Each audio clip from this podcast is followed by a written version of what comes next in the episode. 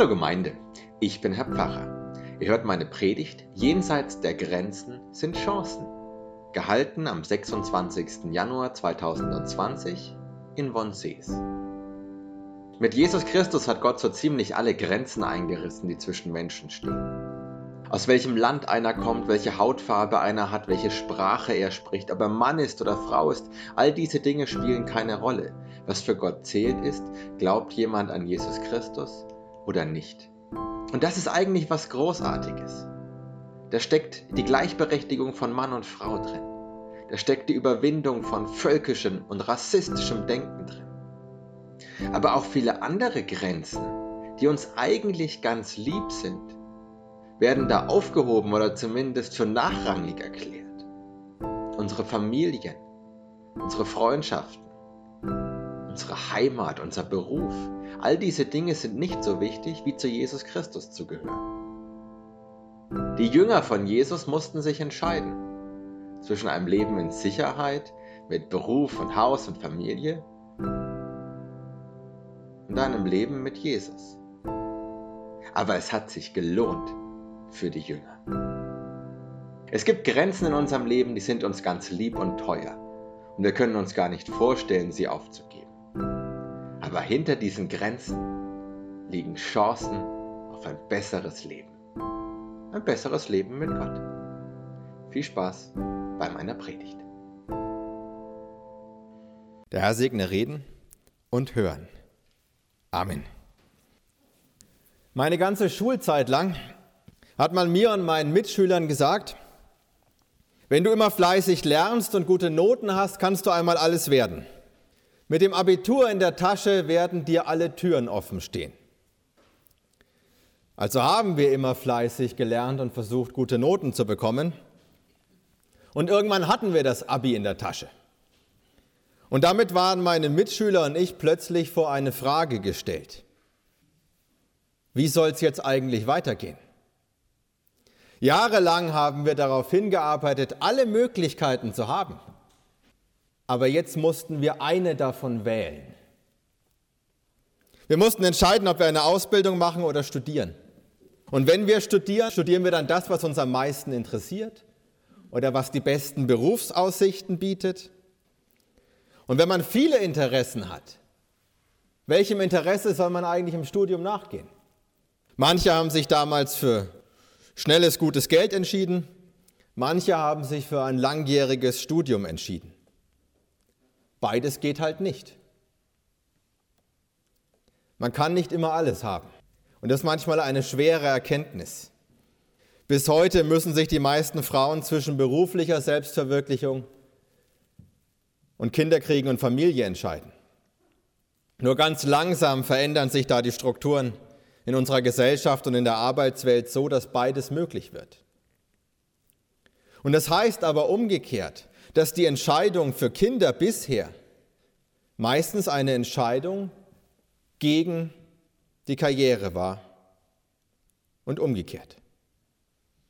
Ich habe zu Beginn des Gottesdienstes schon gesagt, mit Jesus Christus hat Gott etwas Neues angefangen. Er hat Grenzen, die auch bei ihm bis dahin galten, einfach weggewischt. Gott hatte sich ursprünglich das Volk Israel erwählt und sich damit gegen die anderen Völker entschieden. Und auch innerhalb des Volkes hat er noch einmal unterschieden zwischen denen, die seinen Geboten folgen und denen, die es nicht tun. Aber mit Jesus Christus hat Gott das aufgegeben. Ob einer jetzt Jude ist oder Heide, Mann oder Frau, Sklave oder Freier, ob er Zöllner oder Priester war, ob er ein notorischer Sünder ist oder eine reine Weste hatte, all das spielt jetzt erstmal keine Rolle mehr. Jetzt zählt nur noch eines. Glaubt er an Jesus Christus oder nicht? Und daraus ergibt sich dann alles andere. Und das ist zunächst mal etwas Großartiges. Gott hat damit was angefangen, was die Christenheit leider aufgrund von Trägheit und Herrschaftsstrukturen nie richtig umgesetzt hat. In Jesus Christus hat Gott die Gleichberechtigung von Mann und Frau, die Aufhebung der Sklaverei und sämtlicher unrechtmäßiger Abhängigkeitsverhältnisse, aber auch die Überwindung sämtlicher völkischer, nationalistischer Gedanken angelegt. Wir Christen sind dem nur nie ernsthaft nachgegangen. Aber damit hört es nicht auf. Auch alle anderen Gruppen und sozialen Bindungen, in denen Menschen leben, werden durch Christus entweder nichtig oder zumindest nachrangig. Und das gilt dann eben auch für Dinge, die uns wichtig sind. Heimat, Familie, Freundschaft, Beruf. All diese Dinge zählen bei Gott weniger als die Beziehung zu Jesus Christus. Und darum hat Jesus die Menschen, denen er begegnet ist, vor eine radikale Wahl gestellt. Sind sie für ihn und folgen sie ihm nach oder sind sie gegen ihn? Und eine dritte Möglichkeit hat es nicht gegeben, obwohl sich viele diese dritte Möglichkeit gewünscht hätten. Die Jünger, die mit Jesus gezogen sind, mussten sich entscheiden gegen ein Leben mit Haus, Familie, Kindern und Beruf und für ein Leben mit Jesus. Und es das heißt, sie mussten sich entscheiden gegen die Sicherheit, die Haus und Beruf bieten und mussten sich einlassen auf die Unsicherheit, mit Jesus durchs Land zu ziehen, immer darauf angewiesen zu sein, dass Menschen sie aufnehmen werden. Wer sich Jesus anschloss, konnte nicht damit rechnen, dass Familie und Freunde das gutheißen würden. Jesus selber hat mit seiner eigenen Familie gebrochen, weil sie ihn nicht unterstützt haben. Die Entscheidung für Jesus war also auch immer verbunden mit einer Entscheidung gegen ganz viele andere Dinge.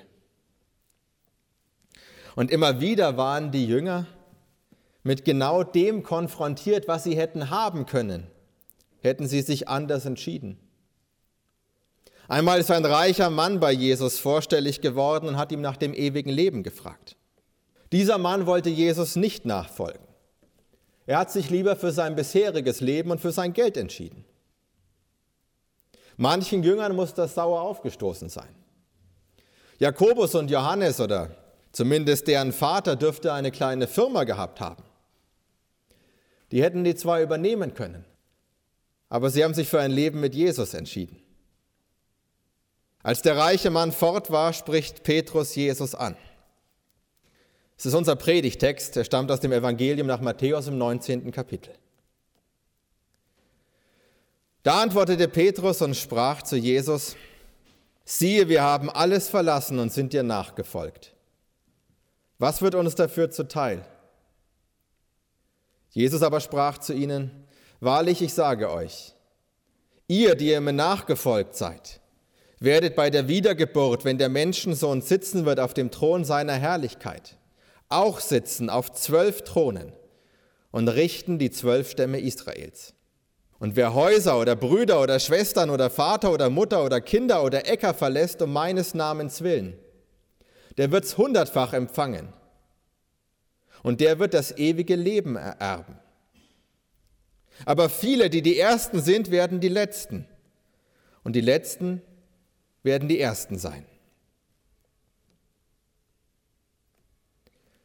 Jesus beschönigt nichts. Er leugnet nicht, dass die Entscheidung für ihn mit schmerzhaften Einschnitten verbunden ist. Er war diesbezüglich immer klar. Das hat er jedem gesagt, den er in die Nachfolge berufen hat. Darum wollte der reiche Mann ja nicht mitkommen. Aber wer sich einlässt, Jesus nachzufolgen, für den hat er eine Verheißung. Wer Häuser oder Brüder oder Schwestern oder Vater oder Mutter oder Kinder oder Äcker verlässt um meines Namens willen, der wird es hundertfach empfangen. Und der wird das ewige Leben ererben. Was genau seine Jünger da bekommen, sagt Jesus nicht, das muss er aber auch nicht. Die Jünger erleben ja schon jetzt, dass es sich auch lohnt, bei Jesus zu sein.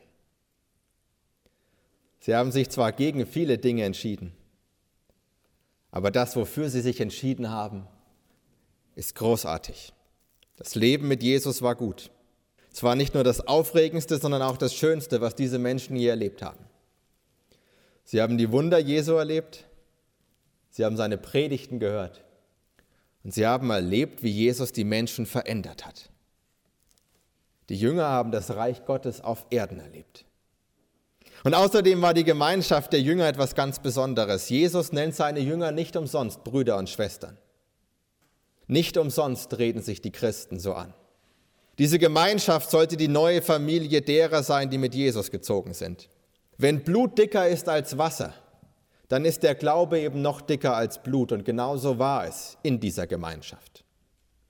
Aber ihre Entscheidung lohnt sich nicht nur im Leben, sondern auch darüber hinaus. Die Jünger werden das ewige Leben im Reich Gottes erhalten. Das Leben frei von allen körperlichen Beschwerden, von allen Sorgen, von allen Ängsten. Das Leben bei Gott und mit Gott. Geborgen, friedlich, fröhlich. Und beides zusammen hat die Jünger überzeugt. Die meisten jedenfalls. Je mehr sich das Christentum in den Jahren danach in der Welt ausgebreitet hat, umso seltener sind Christen mit diesem Problem konfrontiert worden, das die ersten Jünger hatten. In einer Gesellschaft, in der alle Christen sind, nimmt keiner mehr am Christsein Anstoß. Und eine Gesellschaft, die mehrheitlich aus Christen besteht, kann die politischen und sozialen Strukturen so verändern, dass eine Entscheidung für Jesus nicht mehr zwangsläufig eine Entscheidung gegen Beruf, Familie oder andere Dinge ist. Es sieht allerdings im Moment danach aus, als würden wir Christen diese komfortable Lage verlieren, zumindest bei uns in Europa. Vergangenes Jahr sind mehr Menschen aus unserer Kirche ausgetreten als in irgendeinem Jahr davor. Insgesamt haben die Bayerische Landeskirche 32.803 Evangelische verlassen. Das sind mehr als aus der katholischen Kirche austreten und es sind übrigens jedes Jahr mehr als aus der katholischen Kirche austreten. In den letzten zehn Jahren sind fast 238.000 Menschen aus unserer Kirche ausgetreten. Und wenn sich nichts ändert, und danach sieht es nicht aus, wird sich die Zahl der Kirchenmitglieder bis 2060 halbieren. Und das heißt, dass sich für uns Christen viel verändern wird. Der Einfluss, den wir auf Politik und Gesellschaft machen können, der wird schwinden. Und ich weiß, dass es schon jetzt viele Menschen da draußen gibt, die sehnen das herbei. Aber ich fürchte, die werden sich umschauen.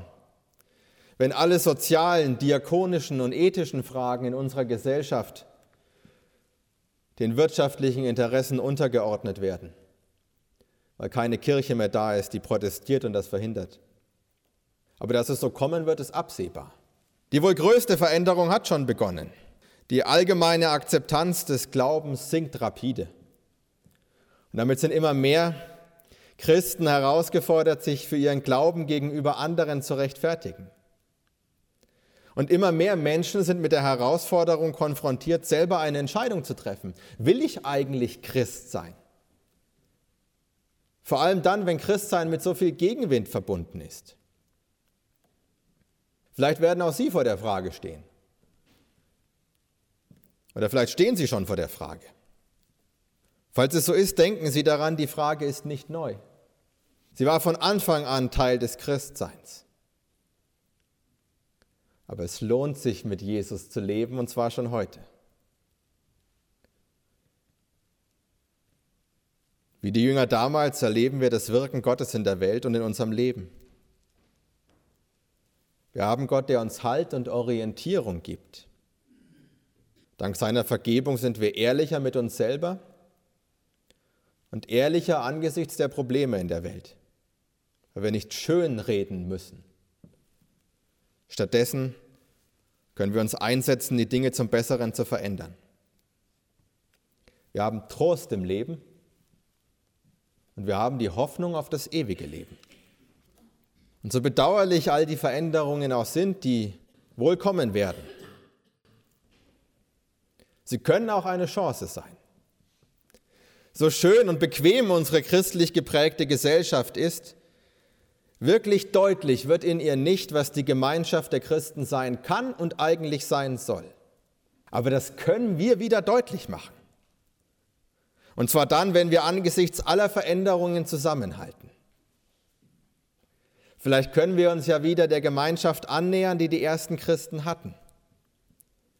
Eine Gemeinschaft von echten Brüdern und Schwestern, die sich im Vertrauen auf Gott füreinander und für andere einsetzt. Und in der Christus selber wirkt. Eine Gemeinschaft, die die Menschen fasziniert und die die Menschen anzieht. Dazu helfe uns Gott. Amen.